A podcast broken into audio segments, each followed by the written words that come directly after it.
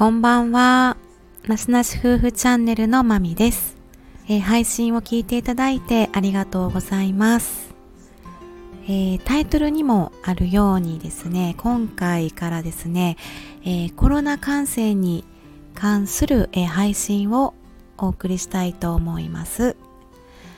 えっと、先月5月の半ばからですね、え私、マミがですね、ちょっとコロナに陽性を受けましてコロナ感染をしていました。で、マサさんは濃厚接触者となりまして、一定期間のお互い隔離生活を送っていまして、えー、スタイフ配信自体もこの本当に5月末まで、えー、お休みをさせていただいてたんですね。で、約3週間ぶりに、えー、5月31日にね、えっと、再開ということになりまして、で、えっと、今月、まあ、あのあの、私たちのこの経験をもとにですね、えっと、少しこのコロナ感染に関する配信を、えー、だいたい6回ほどに分けてお送りしたいと思っています。あのまだね、あの、感染が身近にあのあったりですねクラスターとかあのお子さんの中でも感染がとかいうことも身近に聞きますので、えっと、まだね誰がなってもおかしくない状態やとは思っていますので、まあ、もし本当になんかこう必要な状態になった際にですねえ何かあの、ご参考になればいいなと思いましてお送りしていきたいと思っています。今回、えー、第1回目はですね、えっと、私がコロナ陽性と判定されるまで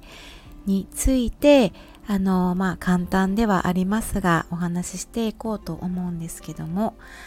症状というのは明確に、あの、本当に一日で現れてきたんですね。で、まあ、私の場合は、えー、まずまあ咽頭痛と咳が、まあ、まず本当に最初に来てそれがちょうど私が夜勤明けやったんですね。なのでまあ本当に深夜帯ぐらいからこう明確になってきて喉の痛み咳が出てきてでまあ夜勤明けで、えっと、仕事が終わって家に帰ってきて徐々にしんどくなってきて、まあ、お昼の時点で熱が37度6分ありましたので、えっと、私の職場の規定でまあ37度5分以上あれば連絡してくださいと。で、えっと、発熱外来ですね、受けてくださいっていう風に、あの、ルールというかマニュアルというか決まっていたんですね。で発熱はなくとも本当に風邪症状とかそういう喉の痛みとか石炭とか鼻水やったり少しでも違和感があったら診察するようにで、まあ、そういう場合は本当にコロナを疑って抗原検査っていうのを短時間で、え、結果がわかる抗原検査っていうのをしていましてで職場の病院でもあの発熱外来というものがあったのでまあこれはちょっと体調がおかしいということでお昼の段階で、えー、うちの自分の病棟の市長さんに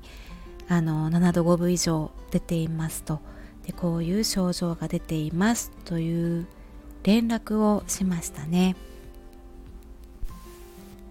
でその日はまあ夜勤明けだったので次の日はお休みという流れでしたのでえー、市長さんからの指示で、まあ、明日では休みなので、あの、朝一で、えー、発熱外来へ行って、えー、抗原検査を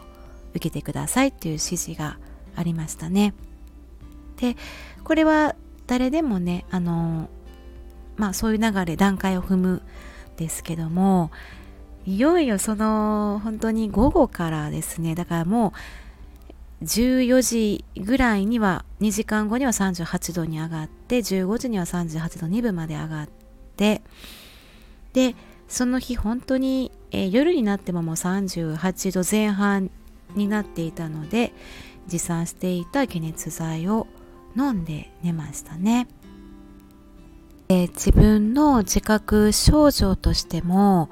ただの風邪ではないし普段熱が出ることも少ない自分が突然、まあ、お熱が出てきて寒気もしてきて体もだるくて頭も痛い。普通の風邪ではないなと思ってやっぱりちょっと半分これはコロナかなと不安にはなっていたんですが、えー、次の日ですね本当にあのまあ病院側職場側の配慮であの検査の時間もですね、まあ、お昼でもよかったんですが毎日陽性になった場合まだそこからの、えー、っと職場の対応もあのいろいろ変わってきますし自分の対応も変わってくるので朝一の方がいいだろうということで8時半の発熱外来で発熱外来のドクターと内科のドクターと外来の看護師とあと看護部長さんもね総出で迎えて くれましてこっちを検査するわよみたいな感じで。でまああの検査をしていただいた時にですねえー、っと先生が、えー、扁桃腺をこう診察してくださってあ扁桃腺は腫れてないねと腫れてなくって、まあ、お熱や炎症というかお熱が出ているのであれば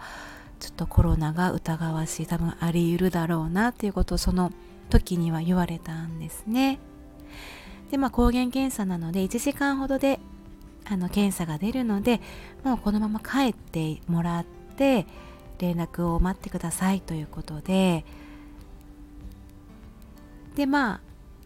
か、えー、1時間後にあの残念ながらやっぱりこう陽性でしたねということで。まあそういう流れで陽性判定を受けたという状態でした。病院側からもですねまあ普通に外来でそういうふうに陽性を受けたとしても外来のそのドクターからですね保健所の方に行政のその市のあの保健所の方にはその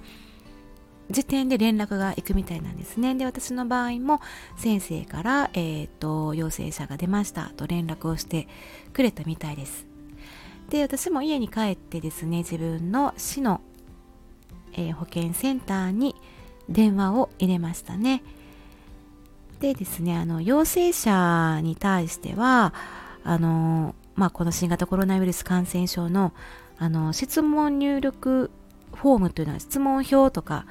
質問入力フォームとかっていう風に案内がされるんですね。これはで陽性にかか陽性になった方は必ず登録をしてくださいという風に決まりになっていてあの自分の本当に基本的な個人情報緊急連絡先やったりあとは、えっと、自分の症状やったり、えっと、医療的な情報入れたりするものでそれであの本当に登録という形になって保健センターにその情報が行くという感じででその後もあのそれを元に保健センターの方から電話がかかってきてあのこうこうこうでって例えば自宅療養だったり、えっと、ホテル療養だったりの調整というふうに保健センターの方とのやり取りが何度か行われたというふうに流れになっています。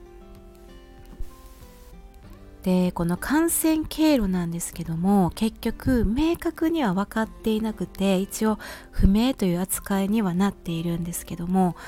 このオミクロンっていうのが大体のえっ、ー、と潜伏期間っていうのが23日っていう風にはなっているんですね。で私がまあ陽性反陽性判定を受けた前日がま発症日というふうになったのでそのそれまでの潜伏期間がまあ23日あったかなと計算した時に、うん、発症日から遡って例えば3日前とか4日前は日勤で働いてるんですね。で5日前になったら1日休みを取っていてまあその日はもう一人行動でカフェには行ったんですね。カフェでちょっと一人時間を過ごしていって。でまあその前もう6日前とか7日前になるとその日その2日間も日勤で仕事やったのでまあうんその期間帯はもちろん病棟にコロナ感染者もいない状態やったんですけどもなので明確にこのこの接触があって誰々からの感染っていう風にはなっていない状態で未だにちょっとねわからないという風にはなっているんですけどもやっぱりマスクとか気をつけたりしていてもうんどこかからやっぱり本当に感染してしまうものなんだなっていうことが改めて分かりました。はい。では今回は、え、陽性判定が出るまでのこうちょっと流れというか出来事ということでお話しさせていただきました。はいではここまで聞いていただきましてありがとうございました。ではまみでした。さようなら。